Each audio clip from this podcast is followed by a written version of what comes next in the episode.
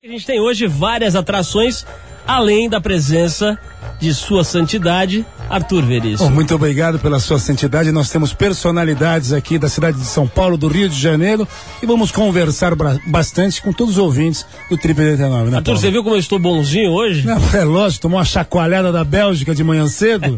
Quase, Quase, perdeu, né? quase perdeu o calçado. Daqui né? a pouco, aliás, nós vamos falar com um jornalista aqui que entende de futebol, Arthur. Não é que nem você que chuta tudo. Aqui, como todos os brasileiros, a gente entende um pouquinho. Nós vamos falar aqui daqui a pouquinho com o jornalista e diretor do portal IG, Matina Suzuki, que também é colunista, né? Escreve para vários jornais aí, foi diretor da Folha de São Paulo e escreve muito sobre futebol, aliás, com um estilo todo peculiar. A gente vai conhecer um pouco mais sobre esse jornalista que revolucionou todos os veículos de comunicação pelos quais passou, Arthur Veríssimo. Sim, sim, nos anos 80 e 90 a gente só via a grife a marca de Matina Suzuki. Daqui a pouquinho, Matina Suzuki aqui também estamos aqui no estúdio com a presença de Ricardo Bocão, Nossa. a lenda viva. Não, não, não é verdade. O cara surfa desde o tempo da prancha a carvão, Arthur. Pô, eu sei disso, Paulo. Desde o tempo que Maresias ainda não tinha nem praia ainda. Que não era Hang Ten, era Hang Seven. É isso mesmo. O Ricardo Bocão tá aqui com a gente, daqui a pouquinho vai bater um papinho com a gente. E a gente vai conversar também com outro surfista, já que hoje foi, acabou de rolar, né, aqui em São Paulo a premiação, aliás, a- a- o julgamento do Big Trip. Você vai falar isso A detalhadamente. gente vai, inclusive, tentar ligar pro Heraldo Gueiros, que acabou, acho que ele nem sabe ainda, que acabou de ganhar 30 mil reais, Ah, ah. que é a premiação em dinheiro. a 30 maior- conto. Maior premiação Que individual maravilha. do surf brasileiro, diga de passagem,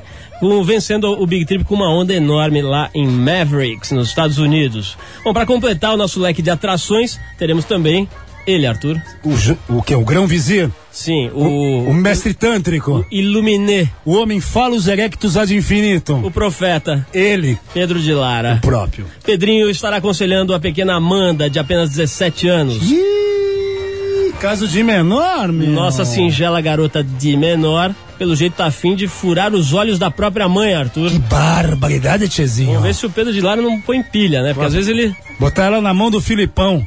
Bom, no fi- final do programa tem o X-Trip G0, um monte de coisa bem legal. E já que hoje a gente vai ter campeões de surf por aqui, a gente preparou uma trilha sonora com uma pitada de surf music. Não, além do que, campeões da mídia também, De né? surf na internet, Arthur. Porra, Bocão, Eu não podia Matina perder essa Suzuki. chance. Porra, não, não podia perder esse gancho jornalístico. Tá ganhando o Festival de Cannes também. Arthur, vamos ouvir ah, o clássico dos Beach Boys, que é aquela banda de surf music que os caras não pegavam Ah, onda. né? Brian Wilson, Que era Paulo tudo- Lima. Eram os Enganations do surf, né? Sim, tomavam todas. Bom, é, a música é Surf in USA, mas a gente vai ouvir a versão do Pennywise. Rasgada. É nóis. If everybody an ocean across the USA. Let everybody be surfing like California. Yeah. You see where the baggies is, where I've settled to. A pussy, pussy, brown hair, yeah. Surfing USA.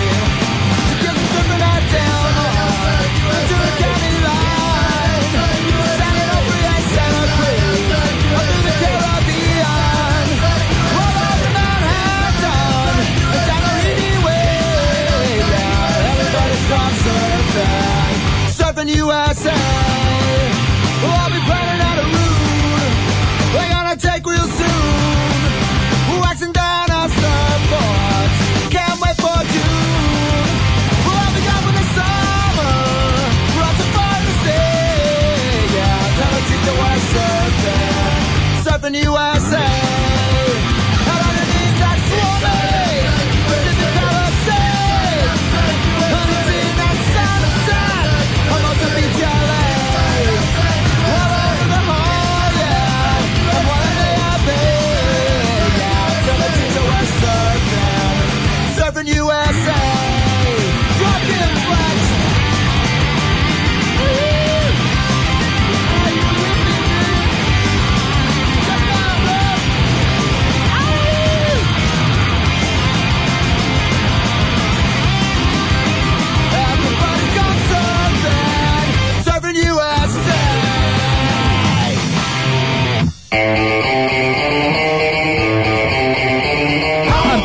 Você sabe que estamos em situação bastante delicada na Copa do Mundo, apesar dos resultados positivos, estamos meio cambaleantes. Quase foi uma situação escatológica, né, Paulo Lima? Pois é, mas agora, para aliviar um pouco o ambiente, Arthur, pra gente comemorar, né? Afinal de contas, estamos ganhando, né? Apesar de tudo. Ah, já Eu vou te contar algumas efemérides da Copa do Mundo. Pois diga, Paulo. Você sabia, por exemplo, que por algumas vezes a seleção brasileira sofreu interferências políticas na hora de convocar seus atletas, Arthur? Que interessante. Sim, o exemplo mais clássico aconteceu em 1970, quando o presidente Médici pediu a convocação do centroavante Dario ao técnico João Saldanha. Como o treinador não atendeu ao pedido, acabou sendo substituído por Zagallo, que levou o jogador para a Copa do México. Isso você lembra, né? Lógico, essa é a minha época. Sou de Agora- 59, né, Paulo? Agora eu vou falar uma que não é da sua época. Ih, Em 1938 havia uma discussão nacional para escolher a dupla de ataque ideal para a seleção. diga. Tim e Hércules eram os escolhidos do técnico Ademar Pimenta. Mas o povo pedia por Perácio e Patesco. Essa Não, dupla é boa. Patência é foda. É Patesco. Patesco? Acho que é, tá escrito aqui, Perácio e Patesco. Amigo de Pauleta, da seleção portuguesa. É amigo do Calha e Rufo, aquela outra dupla. Bom, o presidente Getúlio Vargas resolveu dar a sua opinião, dizendo que também queria ver Perácio e Patesco no time. O técnico acabou cedendo parcialmente e convocou apenas Perácio, deixando Patesco em sua residência. Ô, Paulo, seria a dupla P. Sim, É PP, como- é, Perácio e P- Patesco. É. Para, para a disputa do Campeonato Sul-Americano de 1921 e 1925, também os presidentes resolveram dar seus pitacos. Arthur. Ih, conta. Os presidentes Epitácio Pessoa e Arthur Bernardes, respectivamente, determinaram que a CBD, Confederação Brasileira de Desportos, na época não tinha ainda uma divisão só para futebol, Tem uma peita dessa ainda. Que ela não convocasse jogadores negros. Falou assim: olha, meu amigo, é o seguinte, só vai branquinho para a seleção. Deu uma de Adolfo. A decisão foi acatada em ambos os casos, ou seja, em 21 e 25 só tinha branco na seleção brasileira. Apartheid.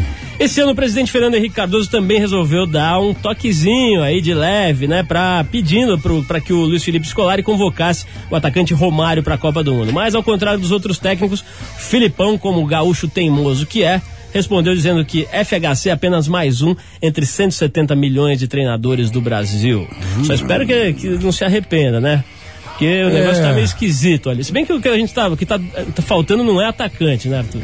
A gente tava conversando aqui no backstage, aqui junto com o Matinas, e ele comentou que realmente, como todos nós achamos também, tá evidente, é meio de campo. Daqui a pouco a gente vai falar com Matina Suzuki Júnior, que além de ser diretor do IG, ter sido diretor por muitos anos da Folha de São Paulo, é um dos principais colunistas de futebol e hoje vai falar aqui com conhecimento de causa. E também ouvi dizer que jogou na ponta esquerda do Barretos Futebol Clube. Daqui a pouco a gente vai saber detalhes. E revolucionou o caderno cultural da Folha de São Paulo. Para de puxar 80. saco, Não, não, é deixa eu emprego, falar, né? porque eu acompanhei o que o cara fez. Porra. Que é uma vaga, né? Ah, tô cheio de vaga, né? Falando em vagas, vamos chamar quem entende de vagalhões aqui, Arthur. Ih, tô não com- me diga que o cara tá por aqui. Tô com os ganchos jornalísticos em cima, hein? Por favor. É o seguinte, temos a presença aqui, Arthur. Hoje foi o julgamento, acabou de acabar, cerca de uma hora atrás, acabou o julgamento do Big Trip 2002. O gran finale. A gente acabou de, de- de antecipar, inclusive aqui no programa, que o vencedor foi o Heraldo Gueiros, ganhou 30 mil reais, né? E a gente tem aqui a presença de um dos juízes já tradicionais, participou das outras versões do, do evento, e um dos surfistas mais respeitados, mais conhecidos aqui no Brasil. Não, o mais velho. Ele tem cento e- 114 anos. O pessoal da Caceta e Planeta que, que fala de vez em quando põe lá o Matusalém Bocão. Mas a verdade é que o Ricardo Bocão tá com 47 anos, corpinho de 17 Não, isso e é- tá pegando as zonas que eu sei, que eu vejo as fotos, que eu acompanho. Tá fazendo yoga, né? Pra estar tá Bocão, por favor, defenda-se aqui no nosso programa. Esse, é esse aqui, esse é o aqui. seu. Queria saber se é verdade. Aí você tá com 47 anos mesmo? Bocão? 47, fazer 48 em outubro. Quer dizer, quando você começou a pegar onda, Maresias ainda era cimentado ali, não tinha nem praia ali ainda. Tinha Não, coqueiro lá, né? Maresias, a gente só conhecia Itamambuca. De São Paulo era só Itamambu. Itamambuca ou Guarujá. Ô Bocão, qual foi. Vamos, vamos, vamos direto ao ponto, a gente tá falando de ondas grandes aqui no Big Trip. Qual foi na tua carreira, na tua história? Você foi um dos primeiros brasileiros a surfar, por exemplo, a Imea, no Havaí. Qual foi a situação de, de onda mais pesada que você encarou até hoje? É, foi o AME mesmo. Se bem que no Havaí tem uma coisa que é bem interessante.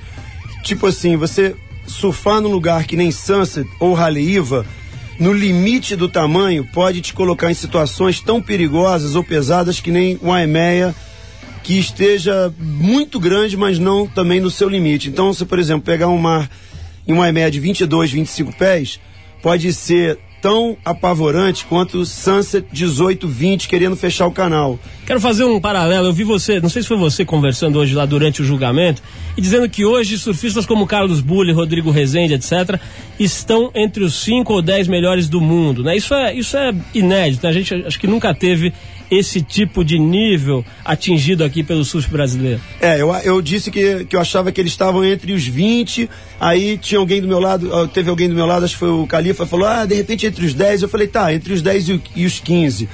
É, eu digo, eu sempre gosto, para não errar, colocar um pouquinho mais, né? Até assim, Deixar uma sobra, uma deixar reserva sobrinha de técnica. leve, exatamente, porque de repente aparece alguém fala alguma coisa e você é obrigado a reconhecer. Então, é, eu falaria que eles estão entre os 10 melhores do mundo hoje em dia. O Rodrigo Rezende, Carlos Burli e o Heraldo Gueiros. Mas eu falei entre os 20 melhores porque tem muito surfista bom, inclusive na África do Sul, é, na própria Califórnia por, conta, por causa de, Ma- de Mavericks, né, em função da, da onda de Mavericks. E os havaianos também, que na verdade é engraçado, nem todos são bons em ondas grandes. Tem muitos havaianos que são. tem medo até. Tem um ou outro havaiano que aparece assim como um. é, que realmente se destaca em ondas grandes. Mas os californianos, pela proximidade ali de Mavericks e, e outros lugares do mundo também, então eu colocaria que investiram inclusive no Towin, que é uma coisa que mais mérito ainda para eles, porque brasileiro não tem o mesmo dinheiro que o americano tem e não mora lá. Então quando viaja e tem que arrumar jet ski emprestado e vai do Havaí, vai para Califórnia, vai para Havaí, vai para Califórnia, a batalha é outra. Bocão, a gente tem muita gente que tá ouvindo o programa que pega onda, que já sabe surfar, etc. Outros que estão começando. E, mas a, a molecada se vira, porque hoje em dia, até porque hoje em dia tem muita escola de surf, escolas de boa qualidade, etc. Tem, você encontra isso na praia. Agora e o cara mais velho, Boca, você tá com 47 e começou a pegar onda molequinho. Mas e se o cara que tá ouvindo a gente hoje, vamos dizer, de 45 anos, tá ouvindo isso e fala, pô, eu tô indo toda hora pra praia, vejo os caras surfando, me dá vontade de pegar a onda e eu não sei como é que eu faço pra começar. Você recomenda que o cara comece? Acha que não deve começar tarde? Qual que é a tua opinião? Como é que faz pro cara se dar bem? Tá, olha Fala, fala, Bocão. tá pedindo, eu vou falar. Não atiça. Perigoso, hein, ô, ô, Solta essa verve. Poxa, tem uma figura importantíssima aqui esperando a vez também, daqui a pouco não sobra Não, mas de repente o ele. Matinas tá afim de surfar e, e pode aproveitar o conselho. Olha, eu vou falar, é fácil, olha só, não é tão fácil, mas é é tranquilo, é tranquilo, não tem nenhum problema com relação à idade. Eu vejo inclusive qualquer assim amigos ou pessoas conhecidas com mais de 35, 40 anos de idade não tendo a mínima ideia de que possam vir a surfar. Eu converso com os caras, eu sinto que eles acham tão distantes e na verdade não é Eles nada que disso É como pegar um foguete pra lua. ir pra lua. Ele não imagina jamais nessa vida ele tendo essa chance de- pela primeira vez. Mas não é verdade. É, são duas ou três coisinhas básicas. Primeiro, ele tem que. é, O ideal seria ele ter alguém, não precisa nem ser um professor. Num primeiro momento, pode ser apenas um amigo ou um conhecido que vai levar ele para uma condição boa para ele. Segundo, é aquele marzinho tranquilo, numa praia calma, com ondas deslizando na beira, sem ser, como a gente chama, quebra-coco ou caixote. O que, que é, Arthur, que você já tá aí? Não, não, é que, é que aconteceu comigo no ano passado. Eu tive essa satisfação com 43 anos de idade. Fui aprender em Bali lá em Kuta Beach. Tava o Fernando Costa Neto Dandão ao meu lado. Me deu uma puta de uma força e realmente dropei três ondas que foi a maior sensação da minha vida. Me senti um garotão. Então, então, aí, tá aí, tá meu- pronto. Hã? Tá? Testemunha aqui. Então a, a história é essa. É, primeiro, o cara não pode achar que isso é, é impossível nem muito difícil. Segundo, conhece- procurar um amigo conhecido que possa levar ele para essa primeira experiência para ver se ele gosta. E terceiro, muito importante, esse amigo, esse conhecido, tem que ter a consciência, tem que colocar essa pessoa, pode ser um homem ou uma mulher de 40, de 50, de 60. Contanto que se o cara consegue levantar do chão, se ele estiver deitado do chão e conseguir levantar, ele consegue levantar na prancha. A prancha tem que ser um pouquinho maior do que o normal, mais grossa também para flutuar bem, para não ficar afundando e, e o cara tiver dificuldade, ter dificuldade. E o mar é que é o importante. O mar tem que ser ondas de- deslizando, calmas, sem estar balançando muito, sem ter aquele famoso quebra-coco na beira, para não apavorar.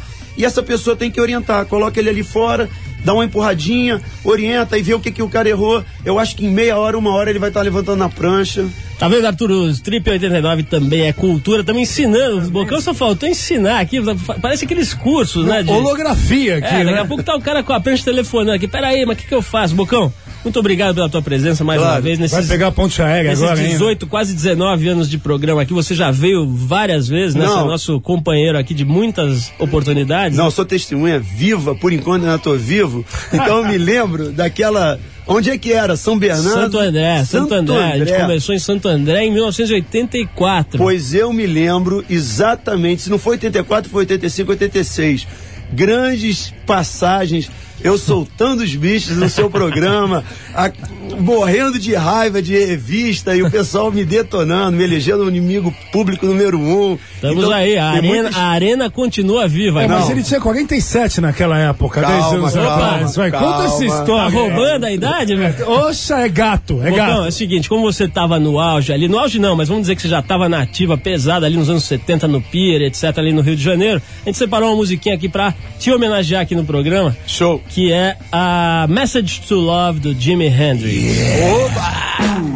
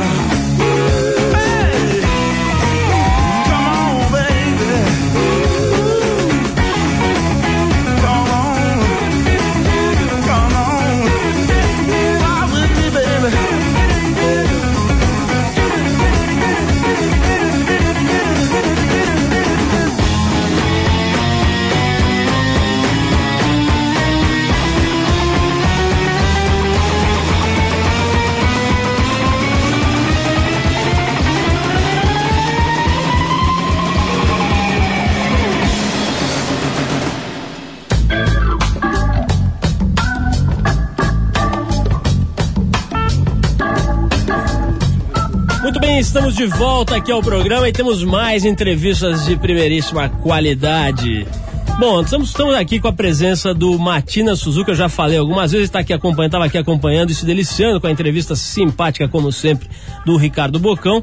Ele foi membro do Conselho Editorial da Folha de São Paulo, diretor editorial do Grupo Abril e agora está na direção do Portal I, que é um dos mais importantes portais da internet brasileira. A gente tem o prazer, então, de receber aqui um dos maiores formadores de opinião Acho que um dos maiores deformadores de opinião. E não é velhinho, não, é um país. cara jovem, né? Arthur, você tá apaixonado pelo Matinas. então tô por você, Ele quer seus olhos. beijar. Se se coloca. Matinas, eu queria te, eu queria te, queria te agradecer muito você ter se deslocado até aqui, nos aturado e queria começar perguntando pra você o seguinte: como é que foi pra você ter deixado essa, esse mundo da, do, do jornalismo materializado ali, né, é, real no papel, etc, e passar pro campo virtual?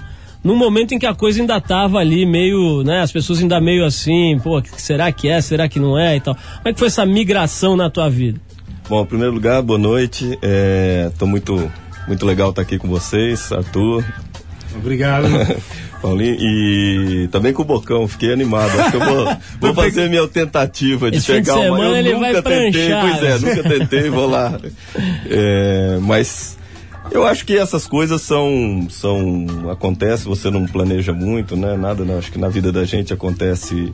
É, porque você planejou, as coisas vão acontecendo. Eu é, sempre gostei de coisas novas, sempre gostei de estar nas aventuras das coisas novas, de me atirar. Eu sou nasci no interior e sempre sonhei sair do interior. Quando você nasce no interior e, pensa em sair do interior, você sempre tem aquele fascínio por alguma luz que brilha diferente, alguma coisa assim, né? E, e eu, por coincidência, trabalhei na Folha e na Abril, que foram os lugares que fizeram a primeira grande iniciativa da internet no Brasil, que foi o Universo Online. E meio marginalmente, meio de lado, assim, eu fui vendo aquele negócio nascer, crescer, as possibilidades, e fiquei, sei lá, com o comichão de entrar nessa história.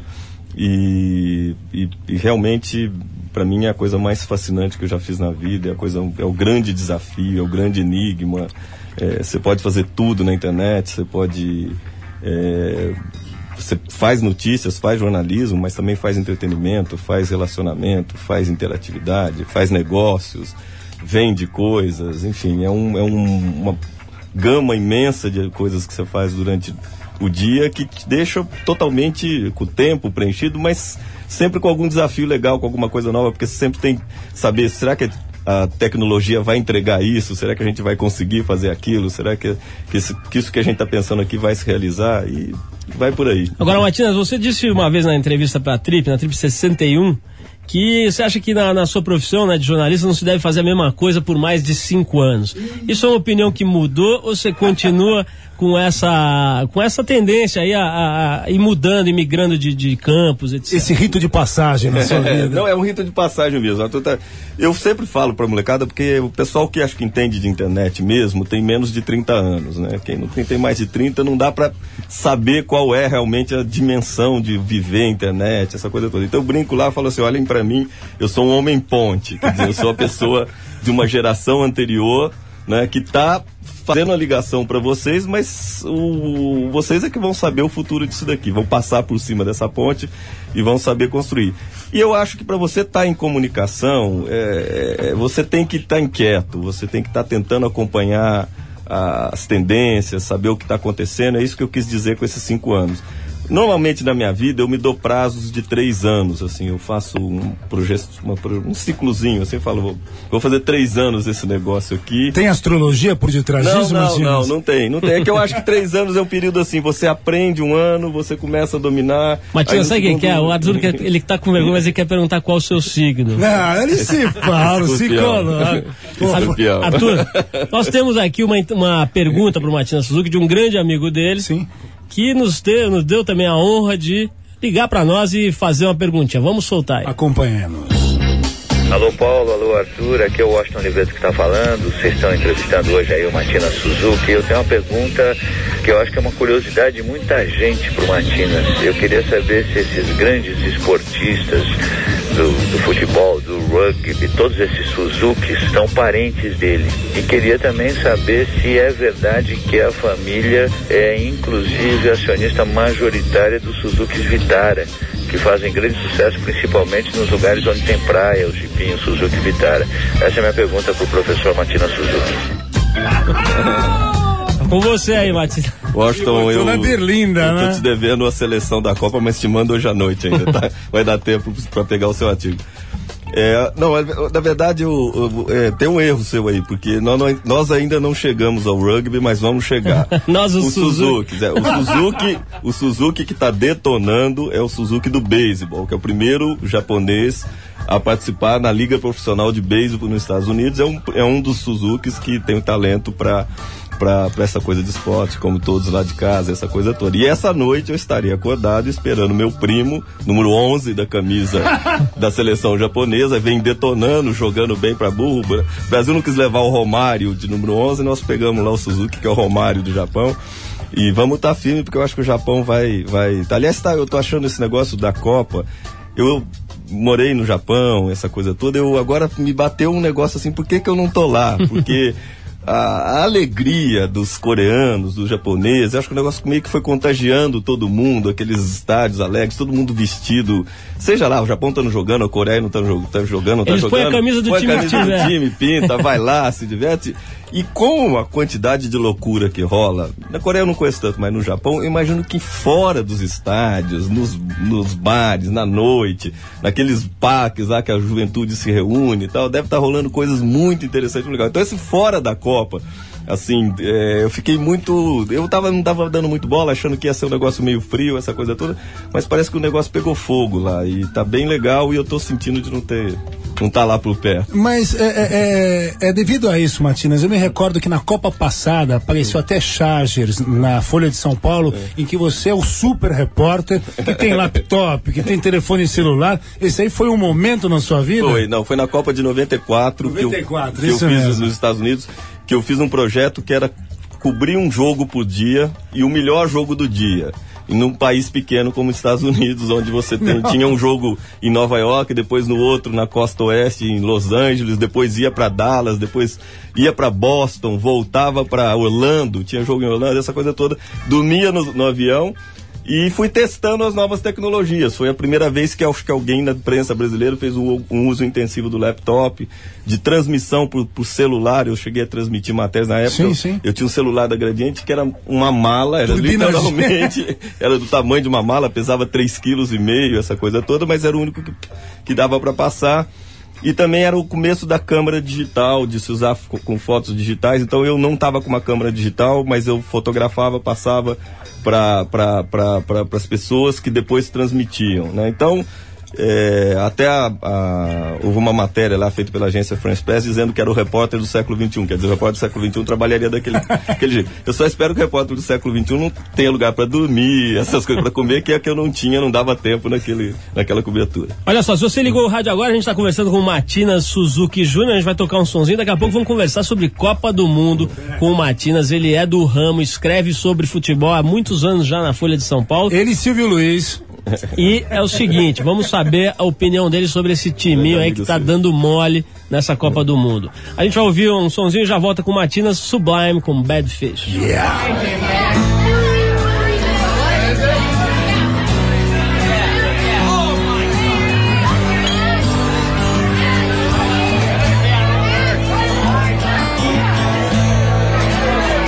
Let's go, dude.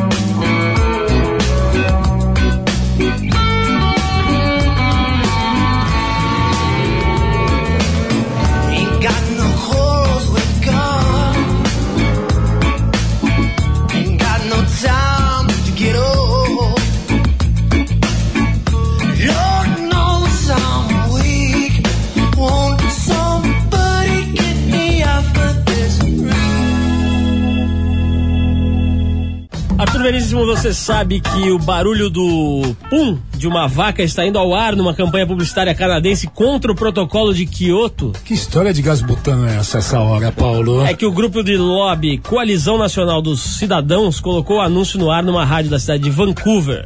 A campanha critica o programa para redução da emissão de gases na atmosfera pelas indústrias.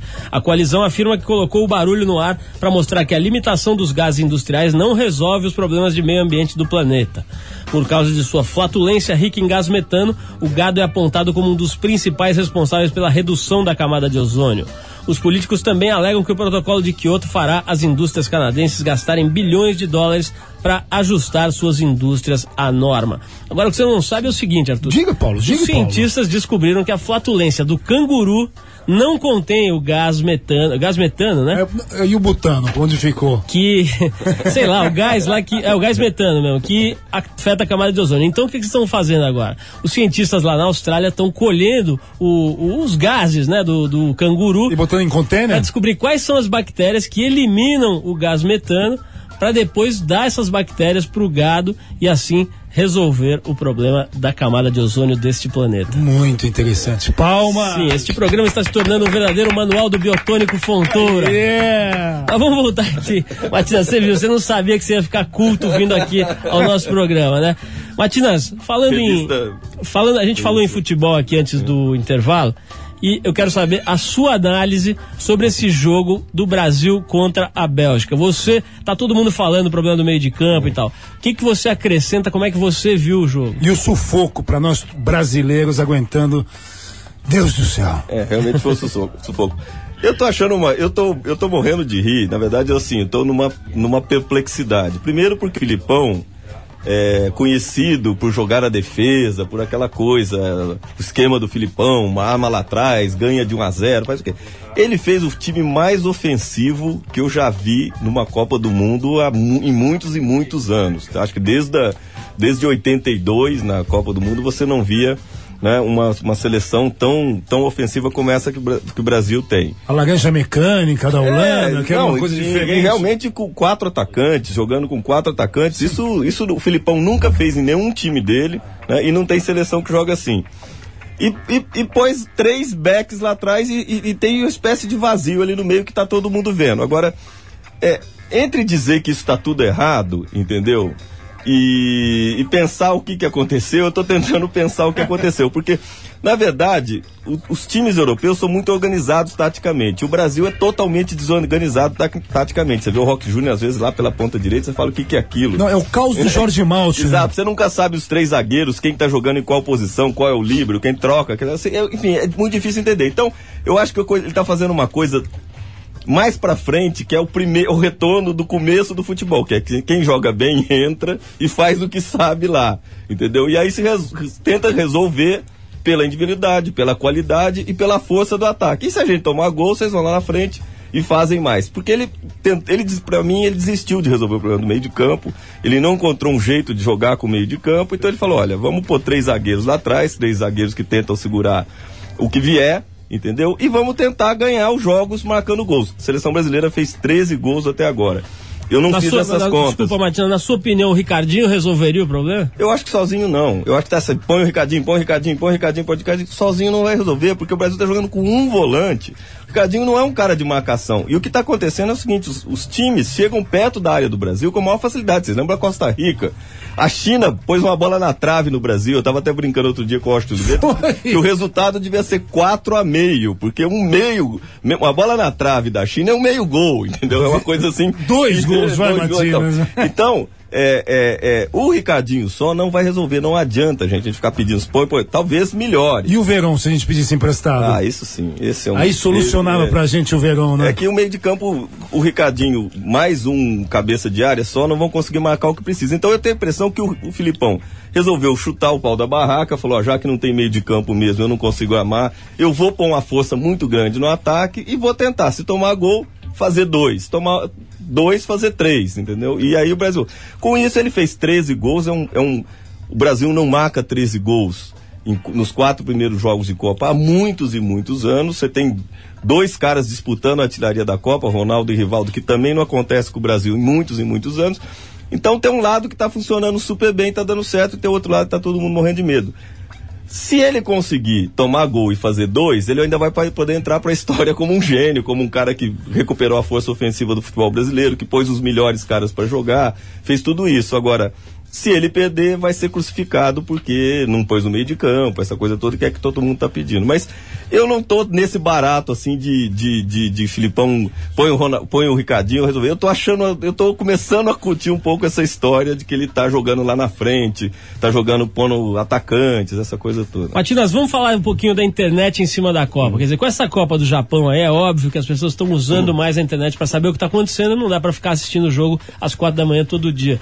Você acha que a, que a internet está sendo valorizada nessa Copa do Mundo ou, só, ou continua todas as, atenções voltadas para a televisão? Tenta tirar o chapéu ali de, de diretor do IG e falar como jornalista. Não, eu não tenho, o, o Paulinho, o esporte é televisão. Esporte é televisão. Não tem, você não tem, é um, é veículo talhado para isso. Tanto, tanto é que, que as grandes audiências internacionais, o grande dinheiro em termos de cobertura são investidos em, em esporte. Não tem, você não consegue, nada consegue é, reproduzir essa sensação e às vezes até mais legal ver pela televisão do que no próprio estádio ou uma corrida de Fórmula 1, por exemplo, você vê, na, vê, na, vê na, a corrida lá no, na, na, na, na pista, é, você só vê um carro passando e fazendo barulho, você não consegue ver pela televisão, você vê melhor essa coisa toda. Então, não há comparação em termos de assistir. O que a gente está se beneficiando é de pessoas que querem notícias sobre o que aconteceu, quem não viu o jogo de madrugada, essa coisa toda, acorda de manhã, quer saber os resultados, quer saber quem foi expulso, quer saber quem se classificou,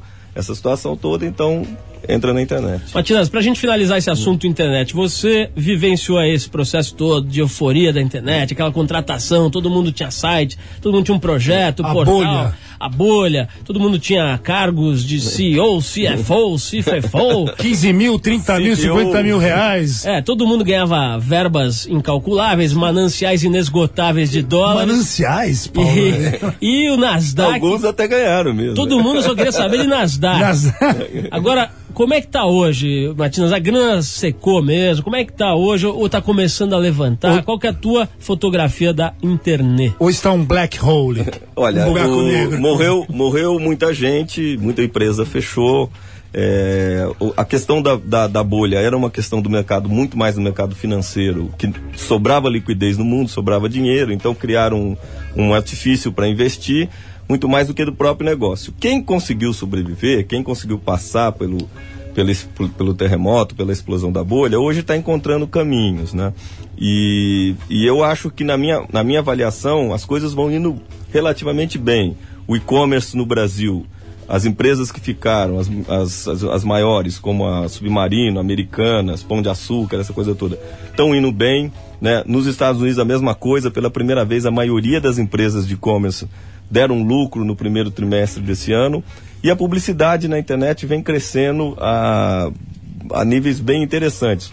A, a, a publicidade em todos os veículos deu uma retraída do ano passado, continuou retraído nesse primeiro semestre, mas para a internet, o, o pedacinho da internet, ele vem a cada mês crescendo. Então, o que está caindo a ficha para as pessoas que a internet é um negócio como outro, como abrir uma banca de jornal, como abrir um boteco, como abrir um- um- um- uma, uma revista, essa coisa toda. Ela tem que ganhar mais dinheiro do que ela gasta.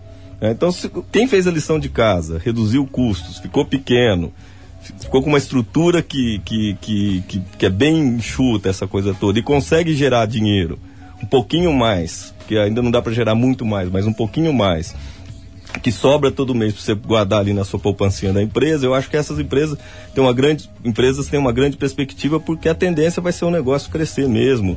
O e-commerce nos Estados Unidos, a previsão para esse ano são 76 bilhões de dólares na internet, quer dizer, é dinheiro para burro. Dá-lhe né? livrinho da Amazon. Dá- né? Dá-lhe livrinho da água, é dinheiro para Matinas, nós falamos de, de futebol, falamos de, de política, aliás, de, de, de jornalismo, de internet, até de surf nós falamos. Eu quero falar um pouquinho para encerrar sobre política. Você está ali observando de uma cadeirinha bastante privilegiada o cenário da eleição, né? No IG, com seus contatos todos no jornalismo, na Folha, se apresentou também o programa é, é, o, o Roda Viva, na cultura e tal. Como é que é a tua avaliação? Aliás, você é, é, trabalhou lado do Nizam muitos anos, que, que hoje é o, o mentor lá da publicidade do Zé Serra. Qual é a tua análise do cenário político? O Serra reverte o quadro ou você acha que vai dar Lula? Como é que é a tua visão? Olha, eu acho que ainda é muito cedo pra gente poder. Tem que esperar passar a Copa do Mundo e tem que esperar começar os programas de televisão. né? Eu acho que dessa vez tem um indicador importante que a rejeição do Lula caiu, vem caindo. Precisa ver se essa, se essa queda de rejeição é consistente. Né? Se não é um produto da imagem que o Duda fez dele, de um, de um, de um, de um Lula mais simpático, de um Lula de terno e gravata, essa coisa toda. E se isso tem consistência, se não é só uma reação um pouco imediatista a esse, a essa nova, esse novo shape do Lula, né? Mas se é uma, se é algo consistente. Mas esse é um dado novo que eu acho que precisa ser olhado com atenção.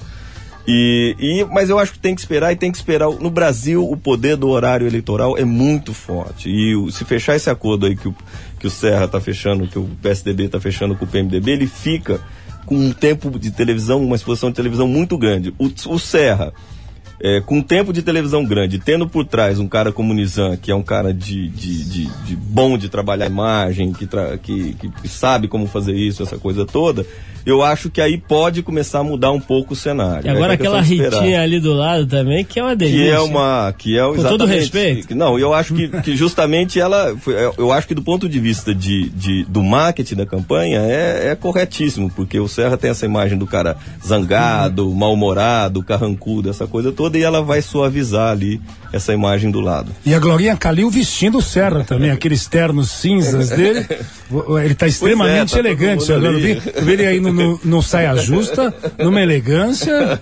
Matinas, queria agradecer muito a tua presença aqui, te dar os parabéns pela tua carreira brilhante aí no jornalismo, na internet e agora no surf, porque depois desses conselhos aí do, do, do Bocão, Não, vou né? lá, vou lá, vou Você lá. vai descer banzai agora. Na Quem Praia do Tombo. Nós somos do mesmo, da mesma idade. do Homenagem mesmo ao ano, Bocão e ao Matias, os dois com, com 47 anos e super bem. A gente vai tocar uma faixa dos Beach Boys que não estão tão bem assim, estão meio, ca... Meio caindo aos pedaços, mas estão lá, vivos na memória dos, do, do- da música, né? A gente Brian separou Wilson. I Get Around. Obrigado, Matinas. Valeu, Paulinho, valeu, Arthur, obrigado. Round, round, get around, I get around, yeah, get around, round, round, I get around, I get around,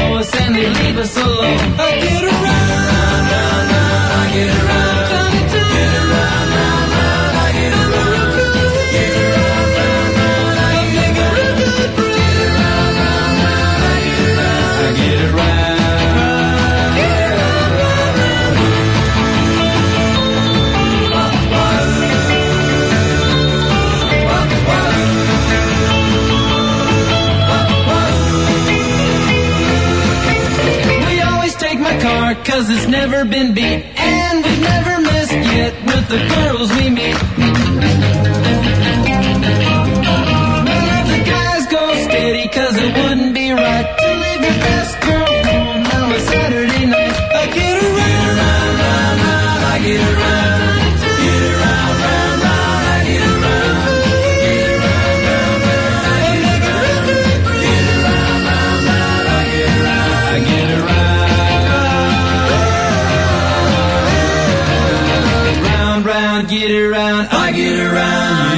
Yeah, get around,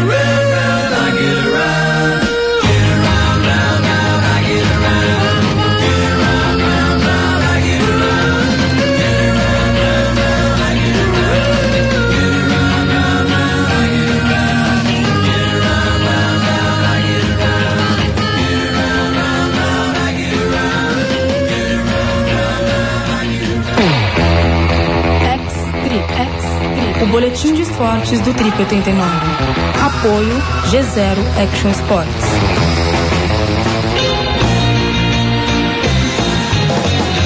Aqui com mais um X-Trip, o boletim de esportes não convencionais do Trip 89. E é o seguinte, a G0 tá com mais, a G0 que é a nossa patrocinadora que oferece esse bloco aqui do programa, tá com mais uma promoção, Arthur Veríssimo. Tô ligado no movimento, aonde? Então, dessa vez são as pranchas de wakeboard que estão saindo com desconto de 30%. Tem muita gente que já pegou gosto por esse esporte, né? É um esporte que não depende da, da ondulação, quer dizer, você consegue praticar mais dias ao ano. O pessoal que mora em São Paulo, que pega onda, sofre com isso, né? Tem os fins de semana, chega lá no fim de semana não tem onda, o wakeboard é um esporte que depende da natureza, mas de uma forma bem menos intensa. Então, Tô as, nessa. as pranchas de wakeboard estão com 30% de desconto e tem mais coisa legal. A partir dessa semana, o tricampeão brasileiro de wakeboard, o Marreco, vai estar todas as terças e quintas lá na loja, na G0 Store, para atender e tirar as dúvidas de quem quiser saber mais sobre o wakeboard. Então, além de, de fornecer os, os- os equipamentos, a G0 também está dando know-how para as pessoas conseguirem aprender mais rápido e, e entenderem o universo de cada esporte. Para quem se interessar, nas segundas e quartas-feiras, o Marreco vai dar também aulas práticas de wakeboard na represa de Guarapiranga. Vai lá então na G0 e você eh, pode colher mais informações em loco sobre o assunto. Estaremos lá. O endereço, você sabe, Arthur é Rua Camargo Cabral, número 20, pertinho ali da Ponte Cidade Jardim, onde era antigamente a Boate Cabral. Quem quiser saber mais, pode ligar no 3704 7600 ou entrar no site dos caras www.g0.com.br. G0, o seu portal de esportes de ação na internet. Vai lá. Pois é, Arthur, e o X-Trip de hoje tem um motivo muito especial. Acaba de ser eh, definido o vencedor do Big Trip Quem? 2002. Quem, quem, quem? É ele mesmo, Heraldo Gueiro, já esteve aqui com a gente no programa algumas vezes e agora tá na linha no telefone. Heraldo, está ouvindo a gente? Estou. Heraldo, parabéns. Você acaba de ganhar. Pô, você tá desanimado? Ganhou, ganhou, meu. 30 mil reais, que ele devia estar dormindo agora. Me né? apresenta Nada, eu tô amarradaço, cara. É relax, Pois né, é, Galdo? pois é, isso que, que eu queria saber. Você pegou realmente umas ondas invocadas esse ano. E a- o páreo foi duro ali, tinha uma onda do bully também muito grande, as duas em Mavericks. Mas no final, eh, usando recursos de computação gráfica, etc., a gente chegou à conclusão, o júri todo, unânime, aliás, chegou à conclusão que a tua onda em Mavericks, filmada pelo, se não me engano, pelo Kurt Mears, né? Foi Aham. a vencedora desse ano e você finalmente tirou aí o trono do, do Rodrigo Rezende, que esse ano foi juiz, né? Participou Aham. do júri e você acaba de ganhar os 30 mil reais. Queria saber o que que isso muda, quer dizer, o que que isso representa na tua carreira de, de surfista profissional e de Big Rider. Cara, esse título foi muito importante pra mim. É um título que eu já vinha sonhando muito, desde o começo da, da primeira edição do Trip, do Big Trip. Eu sempre sonhei em conquistar esse título. Várias vezes o Rezende roubou, uma vez até roubou até de mim no final, no última caída em Mavericks. Então, realmente, esse título era uma coisa que eu desejava muito e, pô, tô muito feliz mesmo, assim, de coração, de ter conseguido. Acho que é um título importante o título de onda grande, é, assim, das ondas grandes dos brasileiros. Acho que é uma iniciativa alucinante mesmo, porque incentiva a galera a puxar seus limites.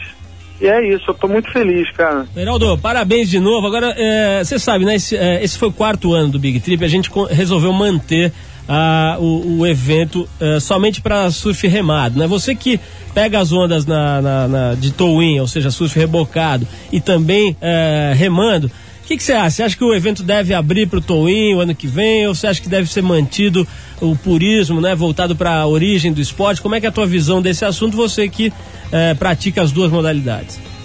Eu acho, é, uma vez que vocês já começaram com, com a remada, seria muito importante vocês nunca abandonassem a remada. Agora, se pudesse abrir uma outra categoria para o jet ski, acho interessante, até porque as ondas são muito grandes e o apelo é, é muito forte. Todo mundo quer ver aquelas ondas grandes. Então, de repente, manter a- a- uma parte assim de, de remada e a outra também ser jet, com jet ski, o towing. Ô, Heraldo, uma perguntinha inevitável, né? O que, que você vai fazer com a bufunfa? Porque bom, a premiação individual do Me empresta, Galdo. O Arthur já tá querendo aí um, um adiantamento. Uns 20%. São 30, são 30 mil reais, quer dizer, você tem planos para essa grana, vai fazer, vai, vai comprar aí a telecena, o que, que você vai fazer com a grana? Cara, na verdade eu vou pagar umas dívidas, né? Que tem, a gente tá cheio de dívida aqui, esporte caro, jet ski, essas coisas. a gente- Essa viagem que eu fiz demorou muito pro Havaí, gastei muita grana. E, pô, aproveitar e dar uma reforminha na casa que tava precisando, fazer alguma coisa aqui pra Vai fazer Pra um curtir. puxadinho aí no, no imóvel. É, né? puxar um pouquinho a casa aqui pra dar uma curtida, aproveitar esse dinheiro, cara. O Reinaldo, é, é, é, a gente tá em época de Copa do Mundo. É, o que eu gostaria de saber, eu sei que você é da terrinha, da Veneza brasileira. Você torce pro Timbu ou pro esporte? Nenhum dos dois, eu torcia pelo Santa Cruz. Eita, nós, errei. Geraldo, você acha que o Brasil pega a Inglaterra e ganha ou vai tomar um coco? Pô, eu acho que vai ser o desafio, é, um, assim, o desafio mais difícil, com certeza. Agora, o Brasil pode surpreender, não sei. É, tecnicamente, a Inglaterra é muito forte, mas o Brasil pode surpreender, tem altos talentos, não, não vai me admirar muito, eu tô, tô torcendo pro Brasil ganhar, lógico, né? Geraldo, obrigado pela tua participação aqui no programa. Parabéns mais uma vez por ser o campeão da quarta edição do Big Trip. A gente espera que esse prêmio incentive mais ainda a tua carreira já tão brilhante. Um forte abraço aqui de todo mundo do programa aqui do Trip 89 e também da revista Trip, daqui da, da rádio também, de, de todas as rádios que participam da, da, da transmissão desse programa, porque realmente você tem representado o esporte brasileiro em grande estilo. E muitas vitórias aí pra você. Muito obrigado aí, cara, um abraço aí pra vocês todos, cara. É isso, Arthur Veríssimo. Acho que cumprimos mais uma vez a nossa modesta missão de levar um pouco de entretenimento e cultura para o povo. Para o povo, ao vivo e. Incolor. Yeah! Bom, nosso programa de hoje vai ficando por aqui. Queria mandar mais uma vez os nossos agradecimentos ao Matina Suzuki, ao Ricardo Bocão, ao Heraldo, todas as pessoas que participaram aqui do programa e principalmente a todos que estão nos ouvindo aí toda semana, né, nos prestigiando com a sua audiência. No sul do país perto também, né, Paulo? no sul do país, aqui em Sorocaba, a galera da 103, todo mundo ligado aqui no programa. E a gente fica muito feliz de saber que já há quase 19 anos estamos aí nas cabeças, Com certo? muitas anomalias e escatologias pra vocês. Bom, o Trip 89 é um programa independente feito pela equipe da revista Trip em parceria com a 89 FM, a Rádio Rock. Eu. Apresentação que o cara quer um espaço. Ele quer uma vaguinha ali, meu. eu. Apresentação Paulo Lima e Eu. Arthur Veríssimo. Direção de Ana Paula Weba. Produção Eduardo Marçal. O boxer. O boxer regenerado. Colaboração de Carlos Sala e Antônio Bonfá Júnior, que agora é DJ, Arthur. Oi, man. Sim, DJ Toto. Toto. Trabalhos técnicos. Totsi. Eric, para falar com a gente, você manda o seu e-mail para trip@89fm.com.br. BR. Isso ele acertou. Até a próxima segunda-feira, a gente tá aí com o Trip 89 vazando nas ondas sonoras do seu dial. Sucesso a todos.